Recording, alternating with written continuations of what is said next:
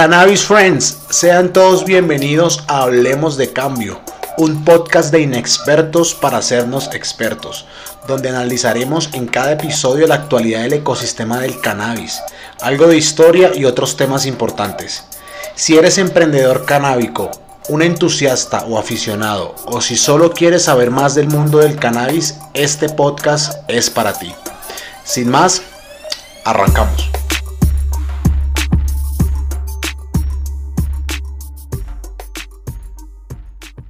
Buenas noches a todos nuestros Cannabis Friends.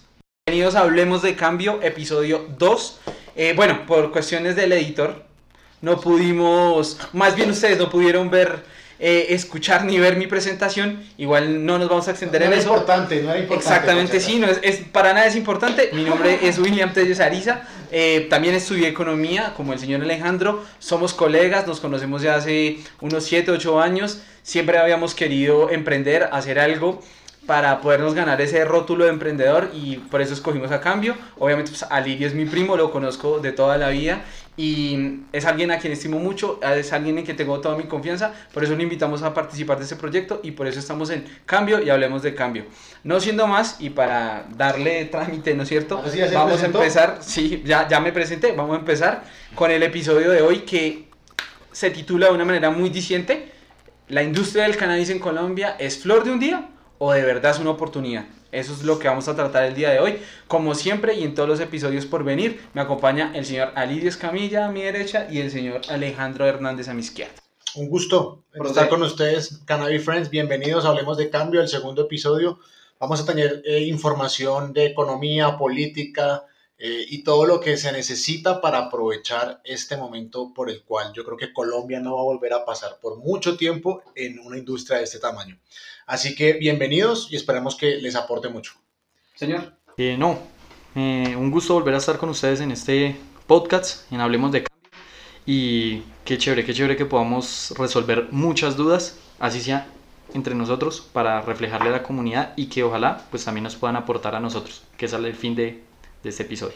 Claro que sí, igual siempre, y como les hemos dicho siempre, esto es un podcast hecho por inexpertos para volvernos expertos junto con ustedes. Entonces, bueno, para entrar en materia, eh, la semana pasada, eh, no, la semana pasada no, hace algunos días, en días pasados más bien, eh, Azocolcana, digamos, representando a la industria del cannabis en Colombia, se dirigió explícitamente al presidente Iván Duque para hacerle algunas solicitudes. Estas solicitudes en términos de dónde está la industria, cómo podrían mejorar, qué cosas hacen falta desde la legislación para poderlo hacer. Y obviamente pues es una solicitud directa, expresa, para el señor presidente de la República para que tome acción, pero no como en su programa de todos los días de acción, prevención o eh, prevención y acción, no, la verdad no me acuerdo cómo sea, sino con cosas de verdad dicientes, reales, que sean ejecutables, que sean ejecutivas y que se lleven a cabo. Entonces, bueno, cuéntanos, Alirio, ¿qué nos puedes decir? Primero, ¿qué es Azocolcana?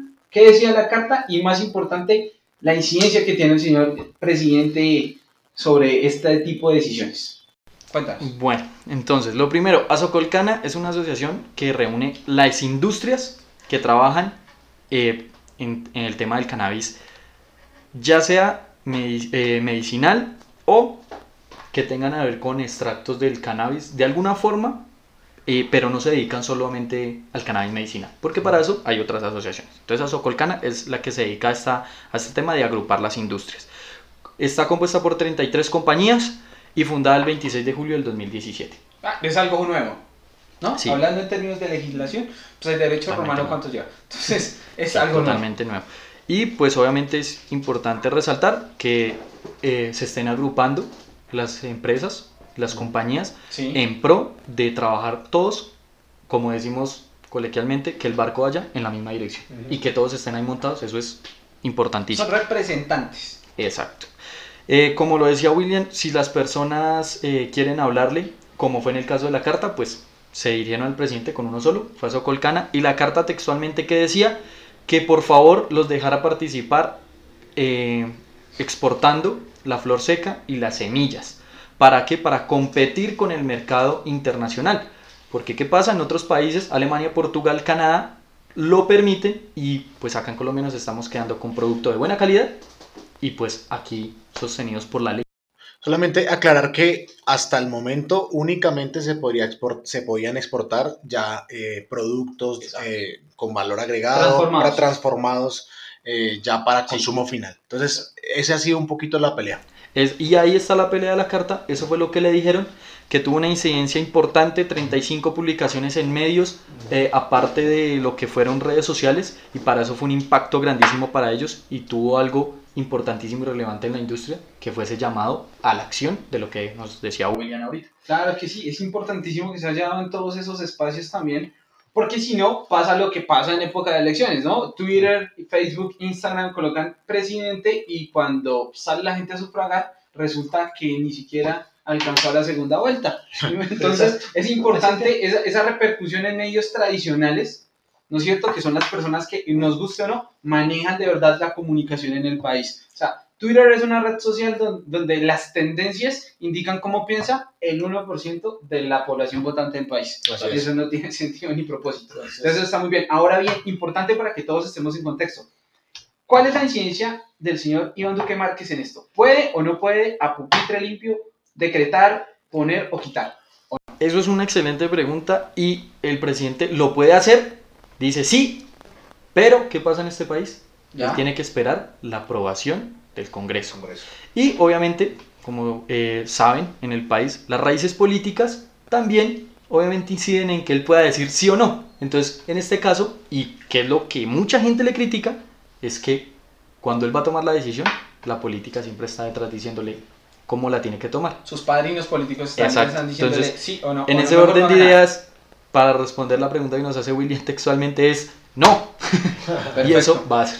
Ah, listo, perfecto. Eso es importantísimo eh, para que todos lo tengamos claro y estemos en contexto. Una cosa es escribirle al presidente y otra cosa es que el presidente pueda hacer lo que se le solicitó. Exacto, muy bien. Eso es Es la mejor Muy forma. probablemente lo mejor que pudo haber quedado de ese ejercicio fue la repercusión que se Claro. tuvo. Total. Eso es lo más Y relevante. La asociación es muy consciente de eso, ¿no? Pero lo que decíamos, era la interacción de decir si se le puede hablar al presidente. Eso, eso es importante resaltarlo, ¿no? Perfecto, Aunque un gran supa- paso. Exacto, un Ahora. gran paso. Alejandro, economista, alejado del- del- de la agenda legislativa, hasta ahorita que nos empezamos a meter en esto. ¿Piensas tú de lo que has investigado hasta el día de hoy, de lo que hemos hablado en, en- en- en- en Hablemos de Cambio y sobre todo para el proyecto de cambio, que el gobierno nacional apoya o no apoya a la industria? a pesar de que sabemos el tipo de gobierno que tenemos, que pues no vamos a entrar en detalles, realmente los últimos años el gobierno ha dado grandes pasos, o sea, sí ha apoyado, sí ha, ha dado respaldo a la industria. Eh, hay que también reconocer que Colombia es de los países con mejor legislación hasta, la- hasta los últimos años. En la última temporada de 2020 nos ha ganado terreno países como México, Post pandemia. post pandemia México dio grandes pasos, pero hasta la fecha se puede decir que el balance es positivo, ¿sí? Eh, y entre esas cosas, pues una de, las cosas que encontré es eh, lo que se ha hecho con SOMAC, que SOMAC, zonas, de, zonas más afectadas por el conflicto. Son estas zonas que han estado, digamos, muy estigmatizadas y han tenido muchos eh, problemas por cultivos ilícitos de hoja de coca. Entonces, ¿qué ha hecho el gobierno para incentivar la industria? Ha cogido esas zonas y las ha reemplazado por cultivos de cannabis, pues legalizados y con industrias, digamos, ya reconocidas, con empresas ya reconocidas. Y a cambio ha otorgado hasta un 50% de reducción de impuestos a esas zonas. Entonces, ¿qué hace? Incentiva el cultivo del cannabis legal y tratando de disminuir pues todo el tema de delincuencia, ¿no? Entonces, eso es un punto a favor. Y eh, para poner un poquito en contexto, también a nivel económico, lo que encontré es que una de las principales razones por las cuales se ha prohibido la exportación de la flor seca también viene un poco desde los empresarios. A los empresarios les da miedo que nos distraigamos o ellos se distraigan de generar valor agregado en los productos. ¿Por qué? Porque ellos dicen, nosotros tenemos demasiado dinero invertido en transformación, en laboratorios, si nos ponen, si ponen a, muchos competidores a exportar flor seca, nos generan demasiado ruido, demasiada competencia alrededor. Eh, eso tiene sus pros y sus contras porque hay que entender también que la flor seca puede autofinanciar esa transformación, porque la flor seca es el residuo que queda de todos los procesos de transformación. Así que son como cosas, un tema político y también un tema económico. Así que eh, hay una oportunidad muy grande a nivel económico. Estamos hablando que Colombia podría apoderarse de una quinta parte de el- la exportación de flor seca del mundo. O sea, del mercado. del mercado mundial, que estamos hablando de más o menos el último informe que salió en el 2019, 2020 de la industria a nivel global. Sí. Estamos hablando de 11 billones de dólares eh, si esto se lleva a buen término, más o menos a caras del 2025. Entonces, es un, no, no estamos hablando de, de números eh, pequeños. No es poco dinero. Bueno, también hay que entender, weón, que la, hay, hay que entender la visión de que, poniéndolo obviamente con un ejemplo muy somero, un poco asimétrico si se quiere, pues, nadie que tenga un cultivo de maíz o, o- o un país que viva del cultivo de maíz le va a interesar que de un día para el otro se pueda exportar el amero. Porque Claro. entonces se pierde el incentivo a transformar el maíz. O sea, ¿para qué voy yo a desgastarme cultivando, desgranando, Exacto. procesando, Y más, en la- y conservando? más en Latinoamérica que nos gusta lo fácil, ¿no? Exactamente, pues, ¿para, para qué me voy a desgastar la vida en esto, pudiendo, o sea, no sé, una tonelada de granos de maíz, eh, ¿cuánto cuesta producirla? En cambio, una tonelada de ameros, pues se recoge como desperdicio del cultivo y si me lo pagan bien, nadie va a estar interesado en transformar. Entonces, eso es entendible. Igual, esta situación no es propia solo de la industria del cannabis, ¿no? O sea, Colombia lleva más o menos entre cuatro y cinco décadas discutiendo una reforma al sector agrícola, una reforma agraria, y lo único que hemos obtenido al día de hoy es un ingreso seguro. Es la única cosa de la que todo el mundo tiene referencia. Pero una pero una política estatal seria en términos de prohibir las, las, las prácticas latifundistas y de volver productiva la tierra, no de repartirla por igual, que eso no es el debate y no, tiene, y no tendría ningún sentido, sino de, verdaderamente productiva la tierra es algo que se lleva esperando 50, 60 años. Ujú. Y estamos hablando de que la asociación, por ejemplo, lleva apenas cuatro años. Cuatro años. Entonces, de pronto puede ser un debate joven, pero es un debate a hoy que va a producir efectos muy, muy pronto. Ujú. Evidentemente, pues, eh, insisto, lo bueno fue que la repercusión se vio a nivel nacional y en varios medios, no fue una cuestión de redes sociales. Eh, acotando una cosa que dice William, eh, muchas personas y muchos medios rescatan lo de agroingreso seguro como se hubiera visto reflejado en esto, ¿no? Eso es una opinión que es muy latente, Eh, eh, obviamente trayéndolo en su sana proporción a lo que pasó, ¿no? Porque donde hubiera sido bueno agroingreso seguro, eh, en- en- cogiendo lo malo que fue, pues no dicen nada. Pero como cogemos es lo que pasó realmente, ahí es donde muchas personas sí han dicho, ¿y qué tal donde hubiera entrado esta, este, esta industria, este sector? ¿Cómo se hubieran visto beneficiados? Los que en verdad Claro. no tienen que verse beneficiados. Pero lo que dice William, esto, esto es en su sana proporción, esto es hacerlo bien, pero como pues, dijo Pero bueno, Alejo, hacemos lo fácil.